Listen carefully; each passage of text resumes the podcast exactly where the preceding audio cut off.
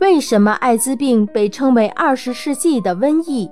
二十世纪七十年代末、八十年代初，欧美国家开始流行一种奇怪的疾病，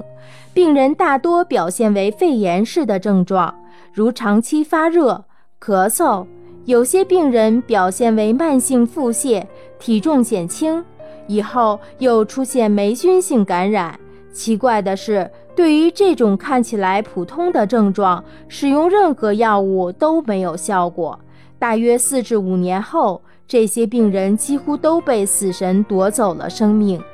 为了揭示这种可怕的疾病内幕，科学家经过大量调研，在一九八一年终于发现了此病的病原体——一种毫不起眼的病毒。正是这种病毒像瘟疫一样在世界范围内蔓延。由于该病能使人体免疫功能几乎失去作用，所以被命名为获得性综合免疫缺乏症，英文缩写为 AIDS，